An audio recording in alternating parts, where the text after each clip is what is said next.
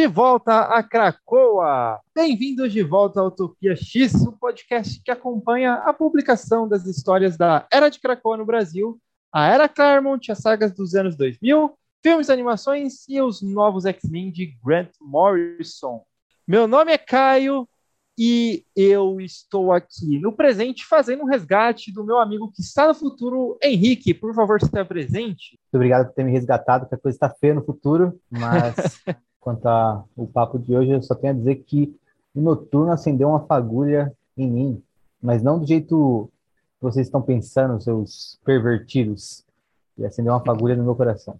Bom, para quem não está acompanhando, o Henrique está no futuro com o Bruno e a Letícia acompanhando as atuais histórias de Judgment Day conforme vai saindo nos Estados Unidos. Vocês podem ser aqui um pouquinho aqui no nosso feed e acompanhar aí as histórias conforme vão saindo de Judgment Day.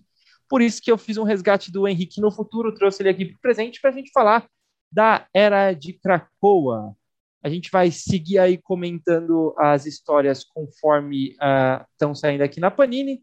A gente não está tão no presente, a gente está um pouquinho no passado dessa, dessa edição, porque a gente vai falar das edições 41 a 45 de X-Men da Panini. Uh, no entanto, são muitas histórias, então a gente não vai comentar todas elas hoje, né? Vale mencionar que a gente já fez aí os comentários da minissérie de julgamento do Magneto, ou xingamos muito essa minissérie, que foi publicada nos números 41 e 42. Então, as histórias que estão entre esses quatro volumes que a gente não vai comentar hoje são Espada 78, Wolverine 14 a 16 e X-Corp 3 a 4. Henrique, você quer falar aí o porquê que a gente não vai comentar dessas histórias? Você que monta a nossa grade? É, então, Espada, a gente quer fazer um episódio à parte para comentar essas edições, ou se não um episódio à parte, falar num episódio que a gente não tem tanta coisa sobre porque além dessas edições de espada, uh, elas se relacionam com um evento, né? Um mini evento que tem envolvendo os Guardiões da Galáxia. Então a gente vai deixar para uh, acumular um pouco para falar em um episódio futuro. Uh, Wolverine 14 a 16 também, a gente vai falar no nosso próximo episódio. E X-Corp também próximo do final, né? E aí a gente vai acabar falando quando chegar na edição 5. E também vale falar que, depois se vocês me cobrem isso, esse é um de três episódios que faltam para a gente chegar em Inferno, né? Então, Uh, na teoria, vocês vão ter esse episódio de hoje e mais dois. E então, o nosso episódio seguinte já vai ser a pauta. A pauta já vai ser a minissérie Inferno, que finaliza a passagem do Jonathan, do Jonathan Hickman nos X-Men. Mas, é claro, a Era de Krakoa vai seguir firme e forte mesmo depois de Inferno. Então, você que está comprando aí as edições da Panini pensando, ah, tá chegando no fim. Não, não é o fim, é o final da passagem do autor que começou tudo isso. Mas enfim, são três episódios que a gente vai fazer contando de hoje, então já vai ser inferno nas próximas semanas. Fiquem ligados para continuar seguindo nossos comentários das edições nacionais. Bom, é isso aí. Agora que o Henrique já fez aí os comentários, né? Vamos falar o que, que a gente vai realmente falar no episódio de hoje. Então a lista é longa e bora anotar aí. X-Force 21 e 22, Excalibur 22 e 23, Carrascos 23, Novos Mutantes 20 e 21, Satânicos da número 13 até a número 15, X-Men 2 e 3, ou se dá para chamar isso de X-Men, e Caminhos do X 4 e 5, e também Caminhos do X Revelação de Massacre. Então, é muitas histórias. Uh, estamos só eu e o Henrique aqui hoje, como vocês podem ver. Não consegui fazer um resgate da Letícia, a máquina do tempo uh, não abrigava mais de uma pessoa. Então, o podcast hoje vai ser só por mim e o Henrique. Bom, então vamos aí, o primeiro bloco. Os resumos serão um pouco mais breves eu vou fazer três resumos, tá? X-Force, Excalibur e Carrascos. Bom, então para refrescar as, mem a, a, as memórias aí de vocês, X-Force 21 e 22. Em X-Force, o roteirista Benjamin Peirce retoma um personagem que criou em outra revista, o Manslaughter, que eu não sei como que é o nome em português, porque o Henrique segue sem ter acesso às edições da Panini por motivos de falta de dinheiro, e eu comecei a comprar as edições seguintes a essas. Então, o, o, o, esse Manslaughter, ele utiliza as infecções quinoflorônicas como ameaça, mostrando um monte de gente sendo contaminada. E, sinceramente, gente, não tem muito o que acrescentar. Talvez vocês se lembrem aí de algo conforme a gente vai comentando. O importante dessas duas edições, elas fecham essa história e na sequência de X-Force voltaremos a olhar mais de perto aí para o Colossus. Em Excalibur 22 e 23, é um pouco do contrário aí do X-Force. Se X-Force parece um pouco estagnada, o Excalibur ele começa a andar para valer aí para o seu principal plot pós-X de espada, né? O plot que vai a partir daí ter a continuidade agora na minissérie que está saindo nos Estados Unidos, uh, Knights of X. A história começa com a Capitã Britânia e seus uh, companheiros do Excalibur junto do Fera, que não sei porque não está uh, tá aqui também, e um dos reinos do extramundo, o Blind Spock. O Fera, ele está ali basicamente fazendo uma pesquisa analisando o solo do lugar. Eles são brevemente confrontados pela xerife desse reino, Dia Whitechapel, mas logo se resolvem ali. Em Krakoa, Pete Winton, que vimos ser assassinado nas histórias do Gala, é ressuscitado. Depois desse comecinho, a gente acompanha Saturnine com Betsy numa reunião com representantes de todos os reinos do extramundo. A questão parece ser a presença massiva de mutantes no extramundo, algo que Merlin é contrário e um conflito entre eles e Saturnine por conta disso vai ser iniciado em breve. Um começo desse conflito é o final da edição, quando o Excalibur vai até a torre de Merlin libertar os prisioneiros. Merlin se encontra. É, desculpa, Merlin os encontra, mas os mutantes conseguem fugir e ao final descobrimos que Merlin mantém um desmemoriado Arthur prisioneiro. Sim, o Arthur das lendas, do, da Távola Redonda, e que tira a espada, é ele mesmo. Na edição 23, o filho de Arthur, Mordred, é mencionado algumas vezes e ao final dela descobriremos que tudo indica que ele seja também um mutante. Mas a edição é em outro reino o Crockett Market, que em português é mercado paralelo, qualquer coisa assim. A Capitã Britânia, junto do Excalibur, acompanha o Doutor Destino, que vai até o Extramundo, atrás do castelo de Morgana Le Fay. A princípio, essa história do Destino não parece muito relevante, mas quem sabe um dia venha a ser. O que é interessante é que aqui a gente vê mais de perto toda a paranoia antimutante que está acontecendo no Extramundo inclusive com máquina chamada de a, a, as Furies, né? É, que aqui no Brasil é, é as Fúrias. É, elas estão caçando os amigos de Mordred, ou seja, os mutantes. E aí é por isso que fica indicado que o Mordred, filho do Arthur, deve também ser um mutante. E aí ao final o Destino consegue o que queria, ele fica com o castelo da Morgana, que agora é uma miniatura, e estava guardado dentro de uma caixa. Lembrando que Morgana foi ressuscitada recentemente também pela convenção Acaba. E por fim, em Carrascos 23, também não é uma edição muito memorável. A gente já comentou sobre o começo do plot envolvendo um trauma com abuso com algumas das crianças do Jason Aaron, cujo nome é, é aquela da menina lá, Winnie Hama. É isso aí, gente que se conclui com ela e as irmãs Cucos indo até o pai para confrontá-lo. Fora isso, tem uma aventura ali com a Tempo, que no futuro virá a ser um membro de uma nova equipe dos Carrascos. Além de Tempo, também aparecem os Carrascos Emma, Kate e Lockhead na ação contra os carniceiros uh, novamente, né? Toda hora eles estão lutando contra os carniceiros. É um confronto também uh, não muito importante, tá? Então ali envolve os remédios de Krakoa, naquela eterna briga com os Verens, contra a presença mutante Malipor, enfim, mais do mesmo também em Carrascos e X-Force, tá?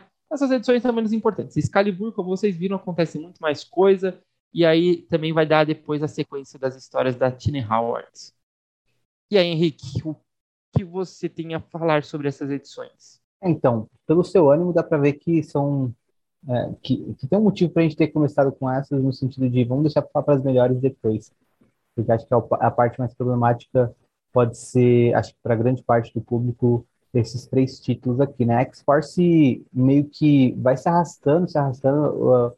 Eu já até vi uh, leitores que, como eu, começou gostando tanto de X-Force quanto de Wolverine, do Benjamin Percy, e foi perdendo interesse com o tempo, né? Essas duas edições de X-Force, eu não acho que seja uma coisa de se jogar fora, assim, tipo, não é, é nada que incomoda, mas também não empolga.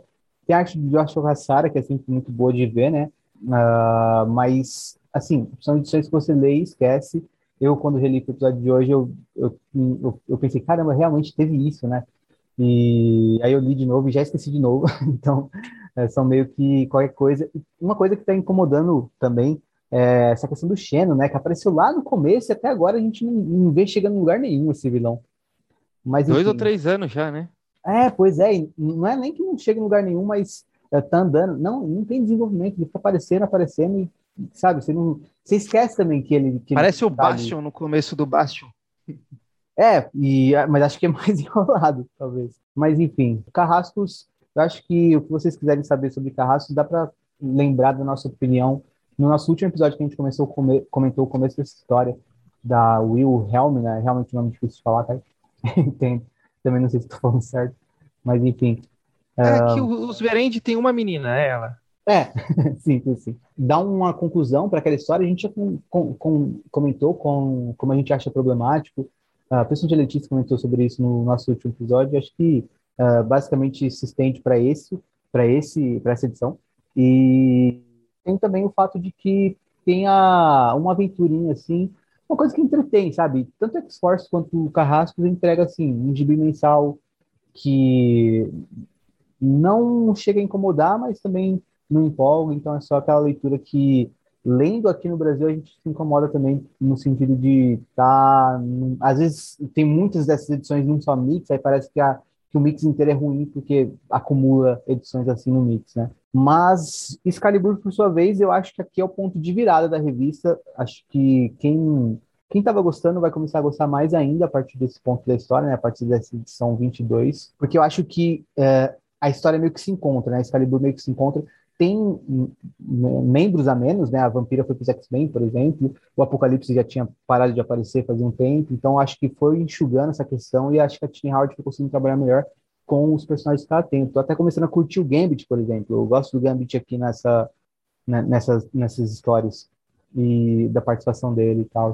Então eu acho que a revista Excalibur começa a engrenar aqui e daqui até o final dela eu gosto muito mais do que eu já, já gostava antes, sabe? Eu já Uh, via qualidades na revista antes. Sei que tem gente que não gosta, que talvez até tenha parado a leitura, mas uh, se aceita uma sugestão, eu recomendo para quem largou mão de Excalibur retomar, dar uma segunda chance nesse número 22. Se não gostar, para de novo. Mas eu acho que é possível que a pessoa tenha algum interesse a partir desse número 22, porque uh, a história ali dentro do Extramundo começa a ser desenvolvida e a gente tem uma trama bem bacana envolvendo os, alguns dos personagens que a gente viu em X Espadas no núcleo ali do extramundo, e eu particularmente gosto desse começo e gosto cada vez mais quando, conforme vai ser desenvolvido, né? Gosto da questão do preconceito que é trabalhado aqui, né? Uma questão de que a gente não, pode, não acaba não vendo tanto na, no sentido de perseguição aos mutantes como a gente via em eras mais clássicas uh, de sentinelas e coisas do tipo. A gente vai ter um gostinho disso dentro da história, já tem nessa edição do, do Destino. E gosto também da interação do Destino com a Beth, da participação do Destino na história. Acho que é bem legal e acho que vale a pena dar uma segunda chance para Excalibur nesse ponto da revista, que quando termina ela em Reinado de X, ela é continuada no ano seguinte em Knights of X, que é uma história, é uma minissérie, na verdade, que também é muito boa e é, fecha assim em poucas edições e dá continuidade a tudo que está acontecendo a partir da edição de 22 até o final de Excalibur. Então é uma, é uma segunda etapa da revista, digamos assim. Teve uma primeira etapa até o X de Espadas, Teve um meio tempo entre X de Espadas e essa edição 22, e nessa edição 22 começa uma outra história que eu acho que é muito bem trabalhada pela Timmy Howard. Mas é bastante isso que eu tenho a dizer sobre essas três edições. E você, Caio, você, você lembra alguma coisa dela? Você curtiu? Tem alguma coisa Cara, é muito engraçado que você gostou muito mais de Excalibur do que eu. Não sei, eu acho que eu achei muito brisa esse negócio de novo do de ter trazido o Arthur de volta e toda essa questão das lendas da Távola Redonda. Ah, eu achei um pouco brisa, eu acho que não tenha funcionado para mim tanto a primeira vez que eu li. Talvez que você falando assim, talvez como você gostou, pode ser que eu goste um pouco mais, porque realmente eu não consegui reler essas de Excalibur.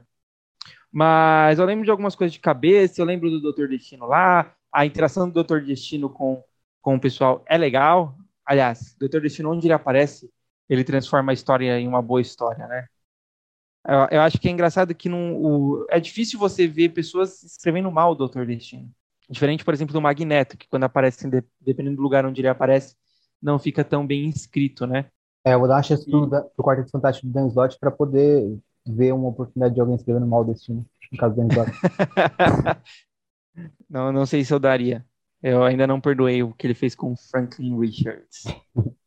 Mas enfim, eu achei que tipo foi uma coisa muito grande acontecendo e poucas edições, era muita coisa. Eu sei que isso vai terminar lá depois em Knight of X, mas não sei se eu me empolguei tanto quando eu, li Excalibur para tudo para toda essa confusão acontecendo ao mesmo tempo. E eu também não sei se eu tô cansando um pouco ali já do do Extramundo depois do de X de Espada. Acho que é um pouco de ressaca de como que a história de X de Espada foi transformada, né? Por mais que eu gostei um pouco de como que eles expandiram o Extramundo, né, em X de Espada, de ter colocado como que funciona cada um dos reinos, ter organizado melhor tudo essa o que sempre foi essa bagunça que o Claremont inventou lá atrás. Não só o Claremont, né, outros escritores também, inclusive o Alan Moore também é, criou essa bagunça do extramundo aí. Então eu senti um pouco uh, confuso com tudo isso que estava acontecendo em Excalibur. Mas as outras duas é até pior, né? eu não sei o que falar das outras duas edições, assim, de, de Carrascos e uh, X-Force. Carrascos é, tipo, realmente mais do mesmo. É, de novo, uma edição deles lutando em Madripoor, sabe? Tipo, sei lá, como que em 23 edições tem cinco ou seis ali naquela naquela luta e 5, 6 que não são continuação, sabe? É a mesma coisa, é luta dos carrascos contra os carniceiros e os verendes uh, patrocinando os carniceiros e tal. E aí tem toda essa problemática da história da menina, que a gente já comentou lá no, no último episódio, que termina com ela chutando o outro carinha aí. Uh, sei lá, é, não sei se é tão bem tratada essa questão para ponto de pessoas conseguirem se identificar com essa força dessa menina. Talvez aqui o Benjamin Percy tenha feito de forma muito leviana para tratar desse assunto. O Jared Dugan. É, desculpa, o Jared Dugan do, de Carrascos. Já o Benjamin Percy ele trouxe aquele personagem que ele criou, né? Que eu não sei nem de onde surgiu, eu estava procurando é, antes da gente gravar o episódio, que é Weapon Plus, né? Que foi dessa história que ele criou esse personagem aí, nem sei o nome dele. O oh, Homem. Cara, é tipo, é tipo Homem Coisa. coisa... uma variação dele, né? É. É o, o Homem Coisa uh, Tabajara, né? Das organizações Tabajara. Tá tipo, é isso. Uh, será que será que se o Bruno e a Letícia estiverem escutando a gente, eles vão saber o que, que são organizações Tabajara? É verdade. Bem é, enfim. É, é um falso homem coisa ali, e aí, tipo, continuou ali as histórias teleflorônicas. Eu nem acho é, a, a, continuação da história teleflorônica em si tão ruim. Eu acho que assim, Uh, eu sinto um pouco de falta do Fera sofrer algum tipo de punição pelo que ele fez. Eu acho que é muito tipo. Ele tá andando muito de boa. E o Fera, sei lá, o Fera em si tá incomodando muito, sabe? Porque ele não, não lembra mais nem um pouco o personagem Fera. Ele é tipo outro personagem mesmo. E, enfim, eu acho que seria legal a continuação, mas a forma que foi feito é meio tipo só puxado para ação mesmo. Para quem gosta de ação, talvez vá gostar da, da história em si. É realmente o Wolverine cortando planta, porque é mais fácil do que ficar cortando humano. Aí é mais fácil você colocar um monte de planta ali. Acho que é isso. Ah, só mencionar rapidinho quem fez as histórias, né? A gente já mencionou o Joshua Cassara e o Benjamin Percy, que são sábios por uh, X-Force. Pode dizer também que em Carrascos, além do Jared Duggan escrevendo, tem a, as, tem a arte do Ivan Fiorelli e as cores do Rain Beredo. Uh, e no gibi do Excalibur, Etney Howard no roteiro, como a gente comentou, o Marcos Tonas, é, que é o artista fixo né, na, na arte, segue fazendo, e acho que também o colorista fixo, Eric Arcinega, porque eu lembro de ter mencionado o nome dele algumas vezes mais. E agora a gente vai, no próximo bloco, ir para Novos Mutantes, que ambas as edições são escritas pelo Vitayala, por Vitayala. Uh, a, a Novos Mutantes 20 é arte do Alex Lins, com cores do Matt, Matt Miller. E a 21 tem o, o retorno do Rod Hayes, que faz a arte, né? É, e também as cores, que estava afastado assim da revista enquanto teve aquelas edições do Gado e tudo mais, e retorna aqui nessa edição, ele que é o desenhista, o artista fixo de Novos Mutantes. Como diz a Letícia, Rod Reis sabe muito. Exato. Bom, como o Henrique disse, falaremos de Novos Mutantes 2021. Uh, seguindo mais um assassinato que aconteceu no Gala, o da Gabi. Uh, seus amigos Chuvoso, Anoli, Não Garota e a Cosmar tentam eles mesmos garantir a ressurreição dela, temendo que se eles contarem para os adultos de Krakoa, não a ressuscitarão por ela ser um clone, né? Inclusive é um clone da clone, tendo em vista que essa foi a regra para não ressuscitarem a Madeline Pryor. Aí a gente acompanha também o resgate de um mutante que, na verdade, depois os novos mutantes descobrem que não sofria preconceito é, de toda uma cidade, como eles achavam, mas pelo contrário, era uma cidade que acolhia mutantes numa ilha do território britânico. E na edição 21, tudo se resolve quanto à ressurreição de Gabi, com a esperança falando que quem manda nos protocolos de ressurreição são os cinco, e eles vão ressuscitar a Gabi sim, e isso vai, inclusive, dar margem para uma futura ressurreição da Madeline. Ah, também tem uma cena de treinamento na Lua, onde os mutantes sofrem um ataque da ninhada e o Bro tem ali uma coisa suspeita que será que ele está mesmo do lado dos mutantes ou agora é totalmente um aliado de si mesmo e da raça da ninhada, já que ele é meio que o não sei nem se é rei, é tipo o imperador de todas as rainhas, todos os reis da, da ninhada desde que ele teve aquela edição lá que ele pegou aquele ovo maluco lá da, da ninhada, lá atrás, em Aurora do X. Por fim, vale falar da Lupina que ajuda os novos mutantezinhos que queriam ressuscitar a Gabi, mas está em conflito, porque sente que pode ter sido ela a responsável pela morte da pequena irmã da X-23. Ao final, ela se reúne com Karma, Dani e Magia e as quatro decidem que vão atrás do Rei da Sombra para entender o que diabos está acontecendo entre ele e os vários jovens mutantes. Essa foi então uma história de duas partes entre o Gala e o que vai ser o arco final dos Novos Mutantes, ao menos é, dos Novos Mutantes em Reinado de X, considerando que a revista vai continuar em Destiny of X, com a mesma equipe criativa. Mas enfim, é, o que, que você quer falar dessa edição, Henrique?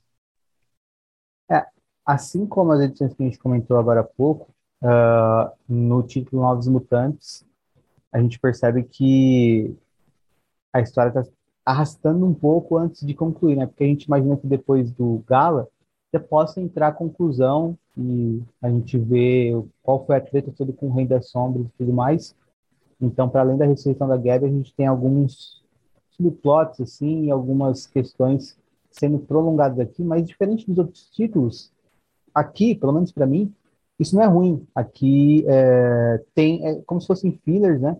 Só que bem explorados, que acaba, é, pelo menos em, com, com Novos Mutantes, eu não tenho problemas como eu tenho com, as, com Carrascos e X-Force. Eu acabo gostando bastante das duas edições, principalmente a segunda, que é, tem o Rod Reis, que eu curto pra caramba a arte. Até mesmo a cena com a confusão toda na lua, que tá ali o, uh, o Apache, né? Treinando alguns novos mutantes, alguns mutantes jovens. Até mesmo ela, que é mais assim, desconexa, digamos assim, né?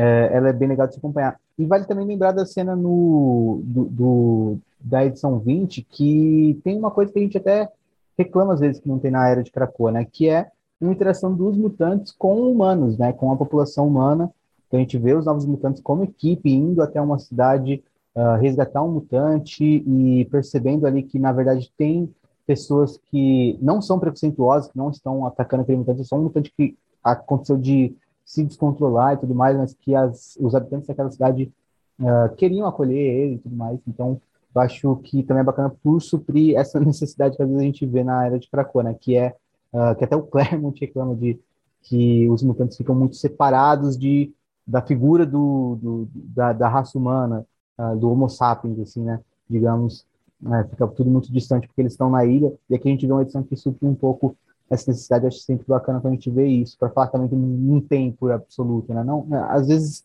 algum autor ou outro lembra de colocar isso nas histórias. Eu gosto muito também de como é trabalhada a relação da, da, da Lupina com, com a Dani e até com a magia ranzinza no final, a gente percebendo elas se entendendo e se juntando para poder, aí sim, ir atrás do Rei das Sombras e encerrar esse arco com as edições que vão realmente nos dar um, um clímax para toda essa, essa história que foi construída por muitas edições, né, do Rei das Sombras ali, uh, trazendo jovens mutantes para perto dele e tendo uma influência uh, negativa e misteriosa, a gente não sabe muito bem do que acontece entre eles ali, e nas próximas edições de Novos Mutantes isso vai ser desenvolvido. Eu, particularmente, quando eu li isso daqui, eu fiquei com o pé atrás pensando, caramba, o que o Rei das Sombras está fazendo aí? Porque Rei das Sombras é um personagem que dá para ser trabalhado de uma maneira positiva também de uma maneira polêmica, né? E eu acho que vai ter, uh, tem tudo para ser um, um, bom tópico de conversa aqui. O que é feito com o Rei das Sombras na, no arco seguinte, inclusive Acho que vai ser legal ouvir o Caio falando disso, porque ele já falou de coisas parecidas com o que a gente vai ver acontecendo com o Rei das Sombras nesse final de arco de Novos Mutantes. É, eu particularmente eu tenho muitos problemas com o Rei da Sombra. em geral ou é aqui? Que, ah, eu acho que até quando ele começou a aparecer assim, eu, eu sinto um pouco daquela paz e amor em Krakoa. Às vezes chega a incomodar um pouquinho quando todo mundo é paz, sabe? A presença dele em Cracoa sem ser problematizada, né? É, assim, tipo, no começo eu me incomodava, ninguém problematizava esse cara ali andando de boaça, o cara é um dos maiores, tipo, desgraçados que tem, para não usar outra palavra, assim, tipo, uh, nesse planeta que existe ali dentro do, do universo Marvel, uh, ele tava lá mal de boa. Só que anistia para todo mundo, né? Então, sem exceção, todos os mutantes ok? Deixa ali o Rei da Sombra andando tranquilamente. Aqui, tipo, ninguém se incomodava, não tinha um cara que ia lá e, tipo, peitava ele, uma, uma mulher ia lá e falava, ô, sai daqui, tá ligado? Você já, tipo, manipulou várias mulheres e, nesse sentido. E aí isso me incomoda, me incomodava um pouquinho. E aí o que me incomoda ainda mais é quererem transformar todos os personagens uh, em. Eu, eu acho importante os personagens terem uma história, terem um motivo do porquê que eles são de tal maneira. Mas tem gente que é só cuzona mesmo. Talvez não possa falar cuzona, então coloca um pi aí. é, não sei se você lembra, mas uh, eu até achava que ia ser uma coisa diferente, assim, no sentido de que eu achava que ninguém sabia que o Rei da Sombra estava em Krakoa, eu lembro que a gente estava comentando Acho disso. que foi até uhum. em Império, quando ele aparece numa, numa página com vários telepatos. Eu falei, não, o desenho deve ter colocado ele por engano, porque o relacionamento assim trabalhado como um Mas ali, não. não. ali é por engano, ele não aconteceu mesmo. Não, é, pode ser também, porque depois não é retomado, né? Não, não, não tipo, na, na, minha mitologia pessoal, não, não faz sentido o Rei das Sombras ir ajudar alguém, sabe? Tipo, é. ainda mais lutar com 21 é, é. milhões de, ser, mutantes plantas lá, sei lá. É, não é, realmente. Também tem, tem esse lado mesmo. Mas é, é, é depois Era que eu percebi mutantes, que... zumbis e plantas alienígenas. É, Pior igual ainda, o jogo a história. e quando eu vi, de fato, que era realmente o que você estava tendo a impressão, aí eu compartilho do seu incômodo. Realmente, tipo, uh, eu acho que, inclusive, poderia ter Uh, alguma revista poderia ter trabalhado isso especificamente, ou uma minissérie, né, mostrando lá certas figuras que é, historicamente foram muito problemáticas, como que os mutantes que historicamente foram heróis veem elas em Krakoa e se relacionam com elas em Krakoa, e às vezes até talvez vigiem ela em Krakoa, sabe? Seria legal. Até a própria, até a própria Vita Yala fez um negocinho, tipo, bem simples, assim, ó, que é, já mostra que ela tem um pouco mais de cuidado na hora de escrever a história, que foi o. O. Aquele personagem de distopia, quando eles foram, eles foram resgatar Cosmar, eu não lembro quem vai, tipo, procurar o distopia, que era lá da, da frente de libertação mutante, lá do conflito, lá da década de 90. E aí ele tá, tipo, num. como se fosse um gueto de Krakoa, sabe? para mostrar que eles estão, tipo, separados dos outros mutantes, esses personagens que eram um pouco mais é, vilanescos, assim, sabe? Eles não ficam ali é, de boaça com a, com a galera. Isso é, é uma coisa muito simples para mostrar que eles, tipo, continuam na deles, estão vivendo a coisa deles. Não é todo mundo que está acreditando na paz e amor cracoana que, que existe. Ele foi para continuar lá em Cracoa cumprindo seu papel de cidadão. Ele foi ajudar lá a Cosmar, depois ele simplesmente mandou todo mundo ir a merda e volta lá pro cantinho dele, lá com, com, com a galera dele, que é totalmente separada da sociedade paz e amor cracoana aí, da, da galera. Eu achei isso, eu achei isso legal. É, o que eu, eu acho até legal você dar um, um motivo para o Rei da Sombra ser o que, que ele é hoje. Mas eu não acho que todo personagem precisa de redenção, sabe? Por mais que. Uh, eu lembro que uh, uma vez eu tinha comentado isso, e algumas pessoas até discordaram. Acho que até a Letícia, o Bruno, eh, eles tinham comentado com o, comigo no sentido de: ah, é, X-Men sempre foi isso, tem a Vampira, tem o Magneto, tem outros, mas todo personagem é, acabar se redimindo parece muito, sei lá, Naruto, sabe? Todo personagem acaba tendo a sua redenção. Eu não acho que isso precisa ainda mais para um personagem que é, foi tão desgraçado quanto o Rei das Sombras. Acho que mesmo que eu vivesse, se eu vivesse nesse mundo, o meu coração nunca iria o, o perdoá-lo, sabe? É. É, então acho que é mais, mais nesse sentido que é o meu incômodo com o Rei das Sombras, tanto vivendo em Cracoa quanto a forma que depois é, é tratado ele. Claro que a gente está se adiantando um pouquinho aqui, mas. É, mas o. Eu acho que até para além da, da questão de tipo uh, devemos ou não ressignificar esses personagens ou coisas do tipo, uh, acho que também acaba sendo repetitivo também, né? A gente percebe também muito personagem vilão que aí é tipo o filme Malévola, só que para todos os vilões do universo Marvel, tá ligado? É, e assim, fica cansativo porque os vilões acabam deixando de ser vilões e eles vão criar novos vilões. E eu sou totalmente a favor de novos vilões, desde que eles sejam bons e trabalhados, não é, genéricos ou coisa boba, sabe? Tipo, daqui a pouco eu vou falar sobre esses vilões coisa boba quando a gente chegar ali no X-Men. Então acho que às vezes você acaba tipo jogando fora essa galera e aí tenta criar coisa nova. Uh, e eu sou totalmente, eu apoio. Jamais você aquele o, o chatão nostálgico. Não, pelo contrário. Pode vir coisa nova mas que seja bem trabalhada.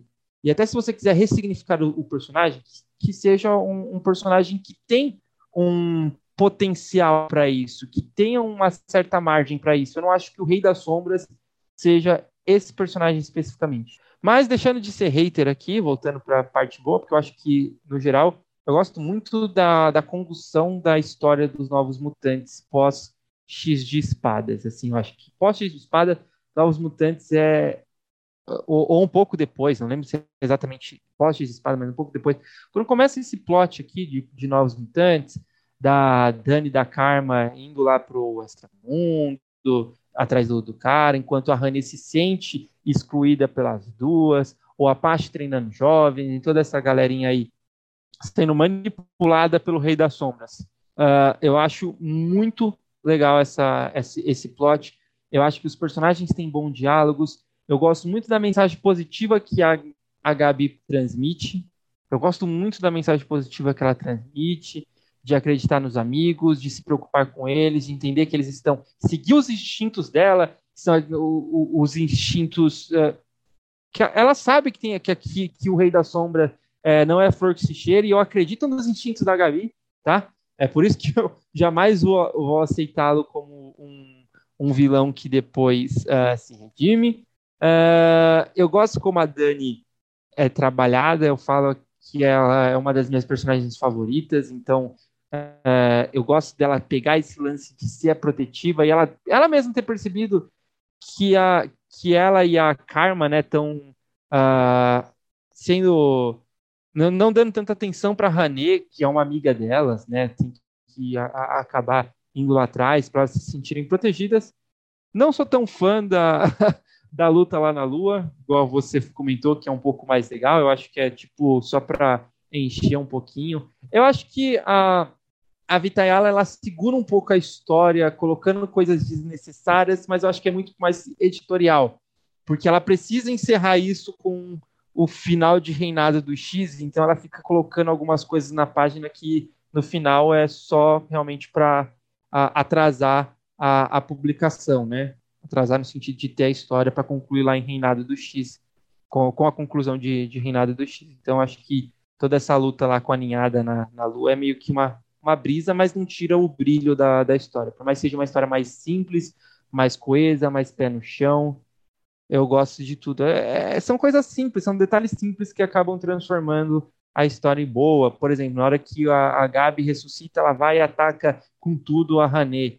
E aí o Proteus vai segurar ela. Cara, o Proteus é poderosíssimo, sabe? Tipo, oh, o que tá acontecendo aqui? Vamos conversar. Então eu gosto de, de, dessas coisas simples que acontecem na, na história. Eu gosto da, do cinco falando assim, mano, quem manda aqui somos nós, a gente é bem legal quem a gente quiser, sabe? Tipo, é realmente eles que mandam, não é o conselho. É, eles não precisam ficar prestando contas ao conselho. Eles são a maior bênção de Krakoa, sabe? Eles não têm ideia, tipo, eles não estão fazendo nada tipo de incomum, estão suscitando o que eles querem.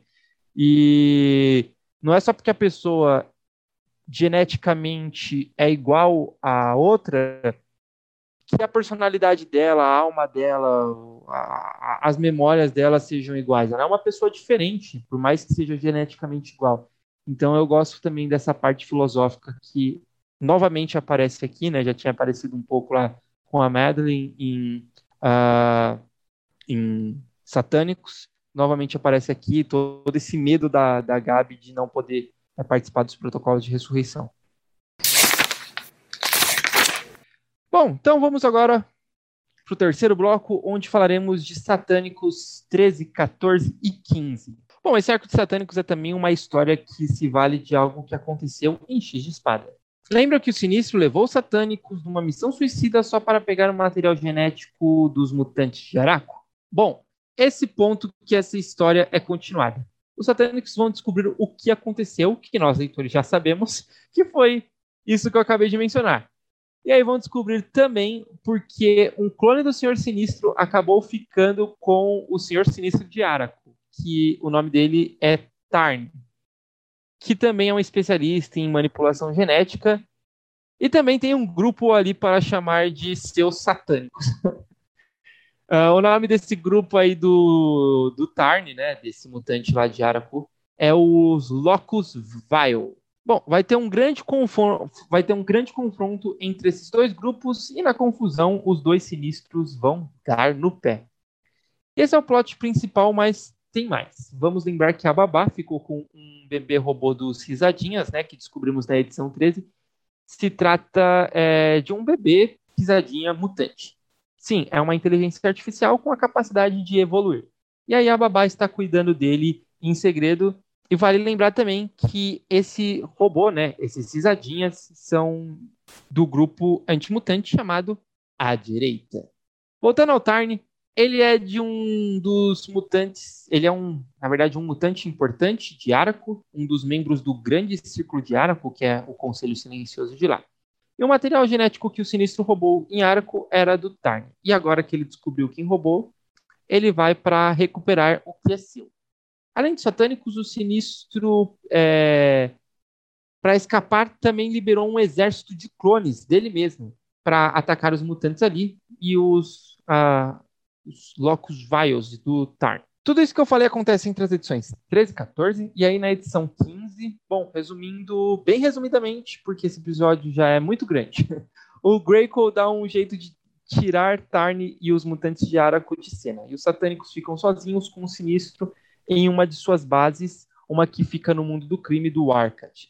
Lá eles descobrem o porquê da Quanon ser tão fiel ao Sinistro. Ele mostra que tem apenas ali o código genético necessário para ressuscitar a filha da Psylocke. E ele mostra a sua primeira quimera, uma versão dele mesmo com o DNA do Tarn.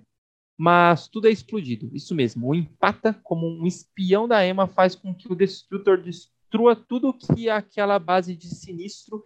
E assim a história termina de forma grandiosa, bem trabalhada, com personagens marcantes, sinistro, vilanesco, do jeito que o Caio gosta. E você, Henrique? Pô, sou tudo que ia falar. é isso aí. é muito bom, Satânicos, né? E esse mini arco aqui em três edições também é excelente. Tipo, é, eu acho que eu acho que eu pensei em organizar o, o episódio numa crescente, né? E eu acho que Satânicos é inclusive melhor que Novos Mutantes, que está ali nessas duas edições um pouco mais estagnada, além de por, por mais que continue bom. Mas Satânicos aqui a gente tem três edições que é, a gente não sente que está estagnado, né? A gente sente que está dando continuidade, continuidade à história e também ao crescimento dos personagens naquela história, né? A gente vê a Babá, o Fazedor de Órfãos, o Greycrawl, a, a, a Psylocke, o... Talvez o Alex não tanto, mas o próprio Empata, uh, e eles ganhando mais destaque, assim, na história, uh, a gente percebendo razões deles estarem ali, eles também uh, se relacionando com, com os outros, uns com os outros bem, e, mas vale também bastante para desenvolver o Sinistro aqui, né? É, o Sinistro tem bastante destaque e também para também é um bom é uma boa edição no, em trabalhar personagens de Araco, né? E dar profundidade a alguns deles. A gente vê alguns aparecendo desde o final de X de Espada, em final de X, e acho que essa é uma das boas edições nesse sentido, até porque já tinha sido interessante ver esses mutantes lá em X de Espadas na edição Tain de, de Satânicos. Então gostei bastante, gostei bastante também do final. O final é assim, é uma crescente que está nessas três edições, e no final tudo explode mesmo, tipo, acho que literalmente, mas também uh, figurativamente, né? A, você, fica, você termina isso aqui pensando, caramba, como é que essa equipe vai ficar depois disso tudo, sabe? E já já a gente vai chegar num desfecho também do, de Satânico, que está chegando perto do, do fim, e eu continuo gostando bastante da edição, dou risada, acho empolgante em várias cenas, fico curioso, então uh, eu sigo sem sem apontar defeitos para Satânicos, que acho que é um trabalho impressionante do, do Wells. Cara, eu amo também. É, é muito bem trabalhado tudo, né? De, é desde a da interação dos personagens até a evolução deles, como você falou, é realmente isso. Uh, a interação, por exemplo, do Greco com a Quanon, toda a tensão sexual entre eles, a, o bebê, aliás, a babá e o, fazedor de órfãos, né? Não, não, não bebê, a babá e o fazedor de órfãos. Uh, e todo também esse lance de ela, não, chega, cansei de você. Cara, como, como que você ia pensar? Quando que você ia pensar que a babá e o fazedor de órfãos ia ser dois personagens tão legais, assim, de se trabalharem, né? É, o, o empata também a, a, a, o fato da equipe inteira não gostar dele, inclusive eu, e o fato dele continuar sendo um desgraçado, que é o que eu defendo que os personagens têm que continuar sendo. E um desgraçado útil para com quem ele sempre teve lealdade, que é a única pessoa que ele nunca conseguiu usar o poder dele, que é a Emma. Então eu acho que é muito é, é foda toda a construção da equipe. Cara, o diálogo dos dois sinistros, assim, é sinistro, sabe? Na hora que o, o senhor sinistro que ficou lá em Araco, né, o, o Tarn, chega lá e os dois conversando, lembra o senhor sinistro. Mostra que tudo esse essa forma que o senhor sinistro se apresenta hoje em dia é só uma máscara, né? É só realmente uma atuação para não mostrar o, o quão desgraçado ele é, o quão desgraçado ele sempre foi. E quando tá só os dois senhores sinistros conversando, você lembra do Senhor Sinistro mais é, antigo, né? assim que é legal, você mostrar que o personagem ele evoluiu. E às vezes tem algumas pessoas que elas se incomodam que o Senhor Sinistro não é mais aquele vampirão maluco dos anos 90 ou aquele cara mais calculoso dos anos 2000. E aqui mostra que é só, na verdade, uma grande atuação. O Senhor Sinistro ele é só um grande maluco mesmo, mas quando ele tá ali é, entre ele, né, conversando ali entre os dois sinistros, os dois estão tipo num diálogo que, que lembra mais esse senhor sinistro dos anos 2000. E o final da edição 13, eu lembro de quando eu tava lendo, assim, eu fiquei empolgadaço, porque a primeira vez que esses personagens lá, os Locus Ville, apareceram lá em X de Espadas, eles mataram os carrascos que nem nada, né? Como se eles fossem nada. Então, ver de novo uma revanche, uma segunda luta, e esses personagens como é, para os satânicos, não os carrascos, os satânicos. Aqui os carrascos é, é mais fácil associar o, o Senhor Sinistro aos carrascos, os uhum. satânicos. Então eles mataram os Locus Vilis, mataram os satânicos como se eles fossem nada, né? E o e agora vai ter essa revanche, porém para os satânicos é como se fosse a primeira vez que eles estão lutando, porque eles não lembram do que, que aconteceu em em Araco. Então é, é muito bom e até o Tarn também é um vilão legal, ver a Quimera finalmente já. já eu, eu não sabia, eu não imaginava que ia aparecer tão cedo uma Quimera do Senhor Sinistro. Eu achava que ia demorar um pouco mais, porém, em, empolgado para ver aqueles personagens que a gente viu em, em, House of X, Power of Ten aparecendo, os Quimeras, né, com poderes de vários mutantes. Então eu fiquei empolgado com isso. E a meio final, né? O empata ferrando com tudo mesmo e destruindo todo mundo, trabalhando para Emma Frost. Então, achei genial. É legal a presença da Emma Frost sem aparecer, né? Mesmo sem Sim. aparecer no gibi, é legal isso. É, isso, assim, é muito. para quem só tá acompanhando esse título, acho difícil alguém tá acompanhando esse único título, né? Mas se você tá unicamente acompanhando esse título, fica estranho. Mas para mostrar que essa era de Krakoa você tem Uh, você não precisa acompanhar todos os títulos, porém, se você acompanha, você acaba tendo uma recompensa maior, porque você sabe que a galera do conselho se odeia e tá todo mundo um tentando derrubar o outro. Então, acho que isso é, o, é, é muito fácil, muito fácil de explicar quando você está lendo os outros títulos e você sabe, então, que ele está trabalhando para a Emma. Cara, antes da gente passar para o próximo, acho uh, tem uma cena que eu queria muito comentar, eu nem coloquei no resumo, porque seria complexa demais para colocar ali. Eu nem saberia talvez colocar em palavras, que é como eles se livraram do Tarn e, dos, e do grupinho lá dele, que foi o Breakcrawl começou a atacar, né, um, um dos mutantes geneticamente modificados pelo Tarn, e isso a gente vê que gerou uma reação em cadeia no corpo desse mutante, que vários uh, bebezinhos começaram a brotar o feto, sei lá como a gente pode chamar aquilo, começaram a brotar nas costas dele e tal. E aí, no anda tapete, a gente descobre o que era aquilo que estava acontecendo, né? Era um efeito em cadeia, assim, acho que é chamado de ciclo da danação, que é, várias, criaturas saíram das costas dele e queriam consumir a tudo. Mas o tudo que eles querem consumir não é tipo um zumbi que sai comendo outras pessoas ou coisa do tipo. Não, eles iam consumir a fábrica do tempo.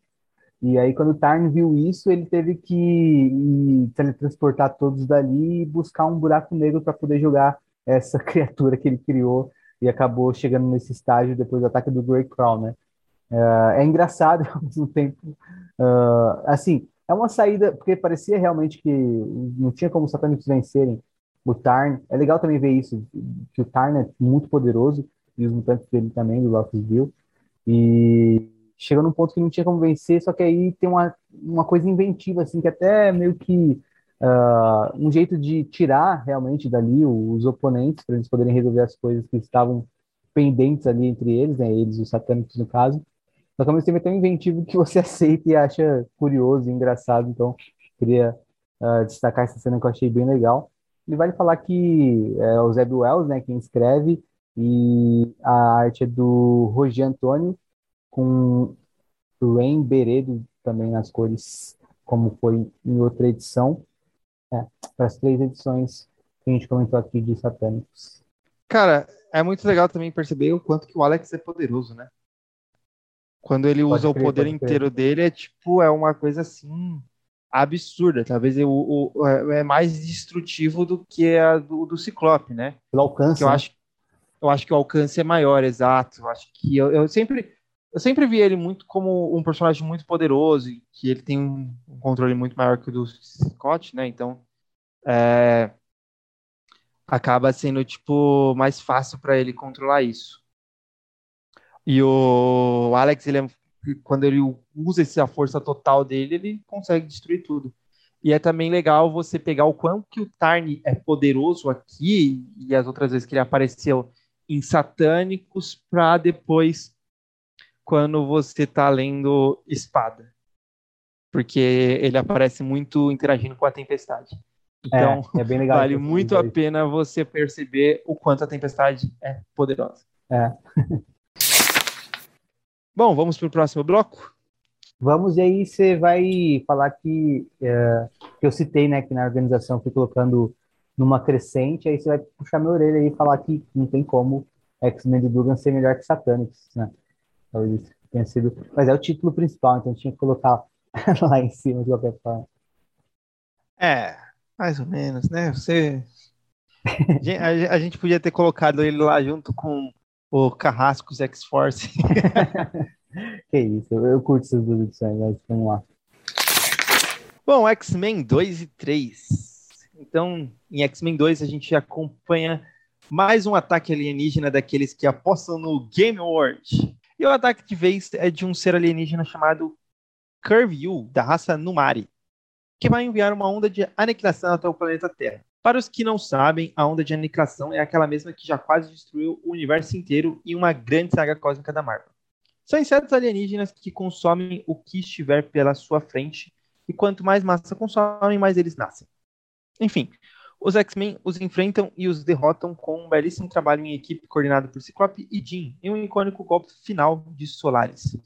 E para além disso, vale mencionar que um único indivíduo infectado foi lançado até a Terra para gerar essa infestação da aniquilação, e a Jean Grey, junto da Polaris, conseguiram encontrar esse ser e tirar dele as informações necessárias sobre o Game World. Ou seja, agora os X-Men sabem de onde está vindo essas ameaças. Além disso, também vimos que a Polaris não larga o copo do café, mesmo em ação. Também acompanharemos os cinco treinando telepatia com a Jean e conversando com ela sobre a Laura. E para além disso, vimos os Solaris abrindo o coração e contando sua história para completos desconhecidos do nada.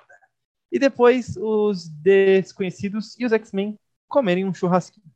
E no final vemos mais uma cena do misterioso Dr. Nemesis e eu peço que, por favor, vocês, viajantes do tempo, não revelem ao nosso público a identidade desse vilão. É Dr. Nemesis mesmo? Uh, é Doutor alguma outra coisa, eu falei o nome errado, então peraí, Doutor. Ah, é Doutor Stasis. Stasis? Qual é a identidade do vilão? Ah, quando é que aparece? Você não leu ainda, eu não posso te contar, cara. Eu li até a edição 10. Então, é na 12 só que aparece. Ah, então beleza. Nada de surpresa. e no final vimos mais uma cena misteriosa do Doutor Stasis. E eu peço que, por favor, vocês, viajantes do tempo, não revelem ao nosso público a identidade do vilão. A edição 3 é uma briga dos X-Men com o Alto Evolucionário. O Alto Evolucionário veio à Terra presentear a nova espécie dominante, os mutantes. Mas os X-Men recusam o presente e lutam com os lacaios do vilão. O presente seria um vírus que exterminaria a raça humana, deixando a Terra para os mutantes. Toda a briga acontece lá no Vietnã. O alto evolucionário aceita cessar a briga se Synchro der a ele uma amostra do seu sangue. Synchro decide fazer isso e o alto evolucionário vai embora. Ao final, tem cenas curtas, mas interessantes. O alto evolucionário deu a Jean Grey mais detalhes sobre a Cordyceps Jones, contou a ela sobre a sua localização, e a Jean combinou com o Ciclope que se dividiriam, né, como equipe, parte ficando na Terra para protegê-la e parte indo enfrentar a Cordyceps. Além disso, vemos que Feilong pretende ir a Ará, que ele ainda chama de Marte e que a Orcs está apoiando ele e buscando uma parceria. Lembrando, Feilong é aquele cientista que foi frustrado quando os mutantes terraformaram Marte. E tem ainda uma última cena. O misterioso Dr. Stasis revela a Ben Urich que o, os mutantes podem agora ressuscitar, sabendo que Urich vai publicar a matéria no Clarim e que a opinião pública vai se voltar contra os mutantes. Ele revela o segredo entregando uma autópsia da Orcs com fotografias do corpo assassinado de Scott Summers. Bom, o que, que você acha dessas duas edições, Henrique? 10 de 10. o cara quer me provocar, não é possível. Mano. Mas sério, eu até achei que você ia gostar quando eu li essas três primeiras edições de, de X-Men do Dugan. Porque até a terceira, assim, eu tava super empolgado. Uh, talvez na terceira, não tanto quanto na primeira e na segunda, mas uh, ainda assim gostando bastante. Acho que talvez eu estivesse impressionado com. Porque a arte, assim, a arte é fabulosa, né? O Petula Rasa que destrói da 1 até a 3. É, se você só folhear as páginas já vale a pena, porque é realmente uh, bem inventivo e bem impressionante no que uh, tem de conceito para ele poder também explorar bem aqui, né? O Game World parece uma coisa, uh, como é que fala? Uma coisa genérica. Não, instigante, tipo, você quer visitar o lugar e ver como eles apostam lá e se é, você quiser também chegar lá. eu prefiro, eu prefiro o porão lá do da, da casa cracoana lá, que tá o Gambit, o Coisa, o Rino e a Gata também. Negra. jogar também. Verdade, tem esse, esse aí também é instigante, também queria estar nesse jogo.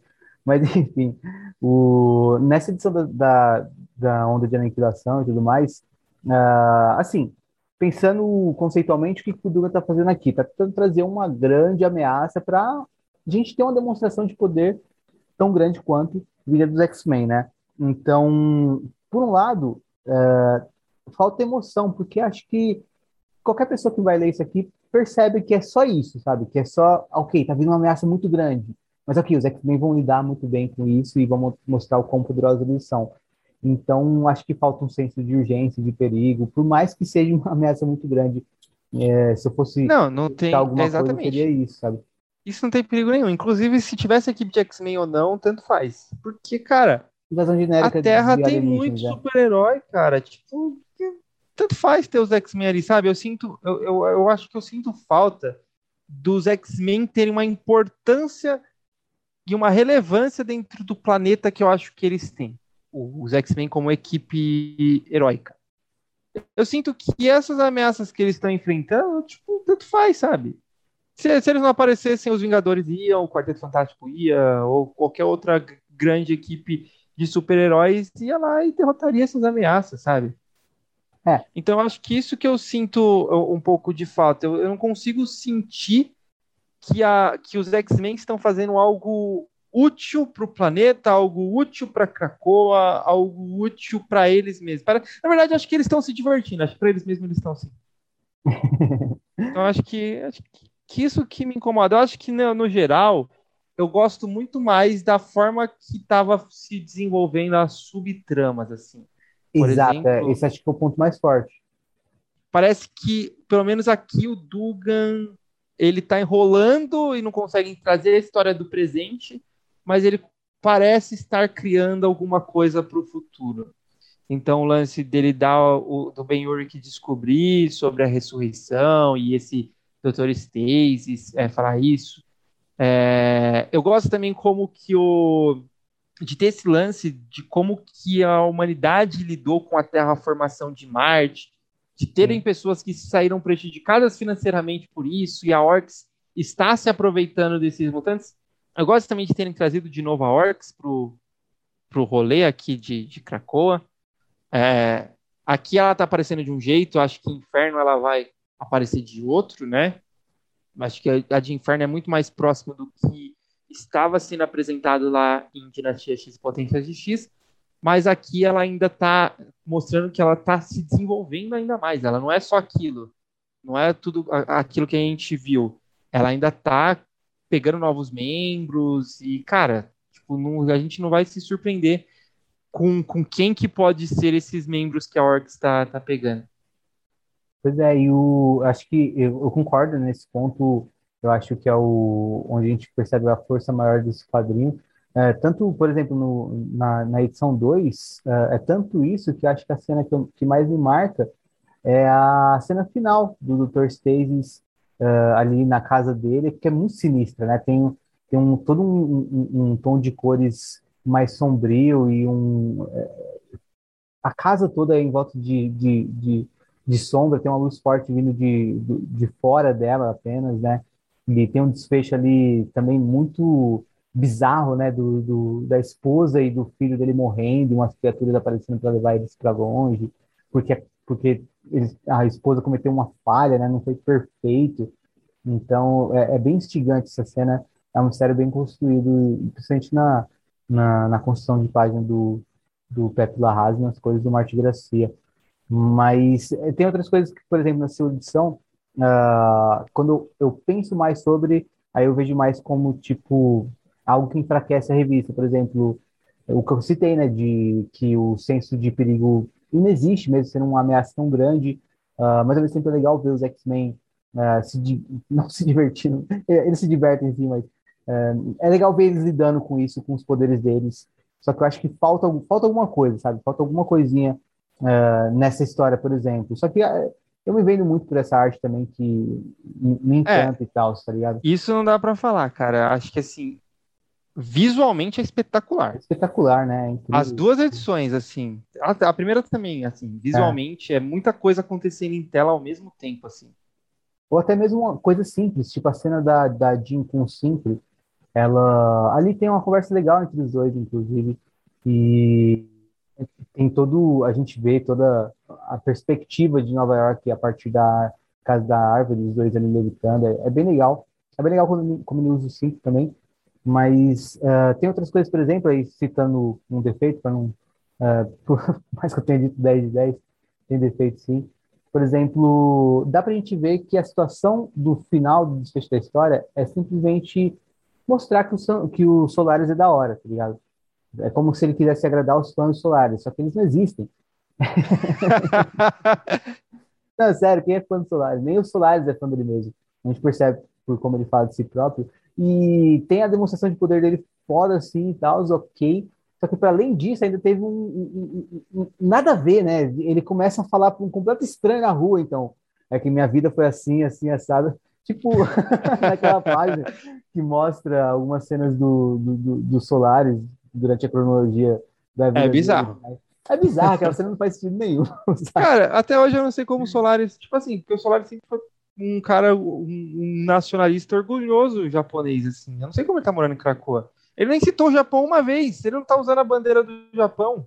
É, mas, é, mas essa no... página ele, ele meio que explica um pouco sobre uma crise de identidade que ele teve nesse sentido, e que ele tá buscando um lugar nele, é um lugar na equipe, talvez ele ter buscado um lugar na equipe dos X-Men tenha sido no sentido dele se encontrar. Mas é realmente, tipo, sei lá, também, eu também não entendo bem o personagem de Solaris e não, não é essa cena que que dá uma explicação perfeita para ele, sabe? Sim, é, eu concordo. Acho que também, às vezes, ele coloca esse. Eu acho que coloca esse drama, assim, pra cima desses personagens, sabe? Não sei se cabem aqui, talvez. Às vezes poderia é uma, uma revista muito mais de ação, né? Então, acho que é a, a ação e a construção da história. A do 5 já se... cabe, né? A do 5 foi bacana. Cara, é linda a cena que ele tá, que ele define, decide dar o, o sangue dele lá pro alto evolucionário, e aí a, a Laura corta, sabe? É. Claro que isso daí é muito mais do artista do que do roteirista, sim, né? Sim. O artista percebeu Vai... que tinha uma história prévia que ele poderia visualmente remeter ela. Você, você fica imaginando o que tá passando pela cabeça do Cinco ali, só de ver a proximidade dele com a, X, com a Wolverine naquela cena, né? Não, e a Wolverine, ela não sente, tipo, uma, um amor por ele, mas ela sente uma curiosidade. É, Exato. O que aconteceu entre eles lá dentro, e aí isso gera essa tensão Sim, é, amorosa entre eles, assim. Então acho que é, é bem é bem legal. Aliás, Mas, a... sei, lá, eu acho que é, é aquela coisa de muito genérica, sabe? A, a ideia deles é tipo, ah, vamos se dividir, vamos ficar metade para proteger a Terra e a outra metade para ir para ir atrás do, do Cordyceps. Cara, para que, que precisa de três super-herói para proteger a Terra, Três, velho. Tipo, sei lá. Não, mas assim, uh, talvez faça algum sentido. Mas uh, esse aí já é você comentando uma das últimas cenas do, da edição, né? Mas uh, eu acho que também uma coisa que eu gosto mais dessa terceira edição do que da segunda é o fato do alto evolucionário estar tá ali por um motivo bem, assim, que faz sentido, né? Ele percebeu os mutantes como a espécie dominante agora e falar, ó, oh, você quer que eu tô te dando um presente aqui para exterminar os humanos, para vocês, é tipo como se fosse uma praga e tal, os X-Men reagindo a esse sentido, tipo, não, a gente não quer isso e tal. Uh, eu, eu achei legal porque, já que não tem senso de urgência e importância, colocar um, um, um maluco como auto-evolucionário para confrontar eles ali, acho que até encaixa mais pela vibe do quadrinho, sabe? Se você concorda comigo que eles enfrentando ele ali fez, entreteu mais, foi mais divertido do que a, a onda de aniquilação e também bateu mais com, com o ah, gibi. É, concordo. Eu acho que a cara do, do Alto Evolucionário é fazer isso, mas ainda bem que você me lembrou da onda de aniquilação. Já esqueci de comentar isso. cara, um bagulho que quase destruiu o universo é feito de forma banal aqui. Como se um cara, tipo, tivesse isso no bolso e falasse assim, ah, vou tacar ali na Terra para exterminar, sabe? É, então. Uh, e aquilo, né? E ao mesmo tempo a gente não sente essa urgência que talvez ele tenha, tentado passar com aquela onda de Porque até tem uma data page, eu acho, sei lá, tem alguém explicando sobre como aquilo é uma coisa é, com poder. Porque, assim, sei lá, se fosse um arco em cima disso, é, faria sentido, né? Mas não. Não, os X-Men assim, resolveram uma fácil a onda de aniquilação, mano. A gente teve lá nos anos 2000, sei lá, uma saga gigantesca chamada Aniquilação. Depois teve outra chamada Continuação de da Aniquilação, nem lembro o nome daquilo. Mas, cara, é ah. até hoje tratado como um, um negócio grande, né? Seria uma força poderosa assim, e tipo, o cara tem no bolso assim, ah, vou tacar ali na Terra uma, uma onda de aniquilação ali, e os X-Men derrotam como se fosse nada. Mas voltando pro alto evolucionário, tem uma coisa que vale mencionar, acho que quem for ler isso aqui pode ficar perdido como eu me senti perdido quando eu vi a vampira a, a vampira se relacionando com o alto evolucionário no sentido de que eles tinham uma treta anterior a, a essa que a gente está vendo aqui, né? Que treta foi essa, sabe, cara? Eu perguntei para Letícia até. Não sei. Uh, é. Ou se foi é, recente ou é. Então, exatamente. É do. É a treta que aconteceu num gibi que eu esqueço que existiu, porque para mim é uma péssima ideia, que é o Fabulosos Vingadores. Lembra desse gibi? Infelizmente, sim. então, em determinado ponto, o Jerry Dugan assume essa revista também. Ele também escreveu o Fabulosos Vingadores. Uh, inclusive, acho que até vou dar uma chance para a parte que o Jerry Dugan assume, porque eu realmente não gostava do começo, tá? Eu parei de ler. Mas é, teve uma treta da vampira com o Alto Evolucionário em uh, fabulosos Vingadores, que eram uma equipe de Vingadores feita de mutantes, que tinha esse nome. E é só explicando o porquê deles aqui, quem contou isso foi a Letícia, inclusive. Uh, e aí, tem, o, Alto Evolucionário tem vários bichos, tem uma cena que é, é, é, você tem que dar o braço torcer, que isso foi legal, né, Caio? Que o, tem um elefante tem vários animais atacando os X-Men, inclusive um elefante. Ah, mas isso fala... o Alto Evolucionário sempre teve. Um monte, não, não. de. Mas a frase do Ciclope, os X-Men amam elefantes. Uma baita frase. Essa foi legal, tendo em vista, inclusive, o Mamon X, né? Que já foi um, um mutante ali no Xavier. Por onde anda, inclusive, Mamon X? Ah, tem cracou. Caraca, mano, muito bom isso, é verdade. Fazer uma, fazer uma camiseta, os X-Men amam, amam elefantes. acho que esse, acho que esse só perde pro, é sério, cara. Eu queria entrar nesse carteado aqui, mano. Gambit, Gata Negra, Rino. E a vampira coisa. acabou com a festa, né? Não, como que. Quem chegou nessa. Não, é sério. Como que isso surgiu? Como que isso foi pensado como roteiro? E dentro. E saindo do ponto de roteiro, ficando imersivo dentro dessa história, como foi o Gambit chegar lá no, no Rino e falar, ô, Vamos jogar um poker, sabe? Mandar um zap lá pro Rino, pro, pra Gata Negra, pro coisa. Tipo, dentro da casa lá e. Cara, é, é demais, assim, essa cena. O coisa de chapéuzinho. O. A vampira chegando com pijama do, da escola Xavier. É, pode crer, pode crer. Eles, é tipo, boa, tudo na sombra. A, a, cara do Rino, olha a cara do Rino, mano. Isso é muito bom, cara. Isso é, por mim, por mim eu gosto, eu, eu veria, tipo, muito mais revista tendo umas coisas banais, assim. A, a revista inteira só disso, né? cara, um pra mim, a maior descoberta que eu tive lendo essas duas edições é que o nome do Gambit do meio é Rem Etienne LeBeau. Etienne, essa é a maior descoberta para mim.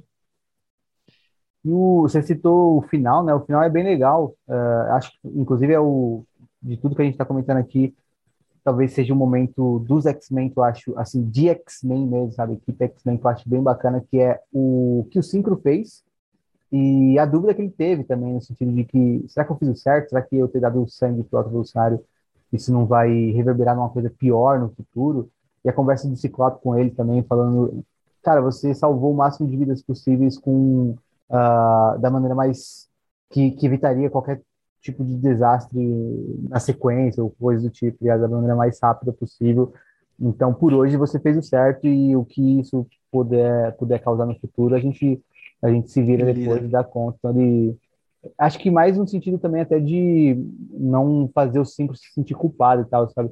talvez o Ciclope até tenha achado que foi uma escolha ruim, mas ele quis deixar o Synchro uh, tranquilo ali e tudo mais. Ah, eu acho que não, até porque o Ciclope, tipo, se ele achasse talvez que fosse uma escolha ruim, acho que ele impediria disso acontecer é, ali, né? É verdade, tipo, verdade. Eu acho que olhando assim, por uma segunda perspectiva, tem coisas que dá para você tirar de positivo assim do, dos X-Men do Dugan, sabe?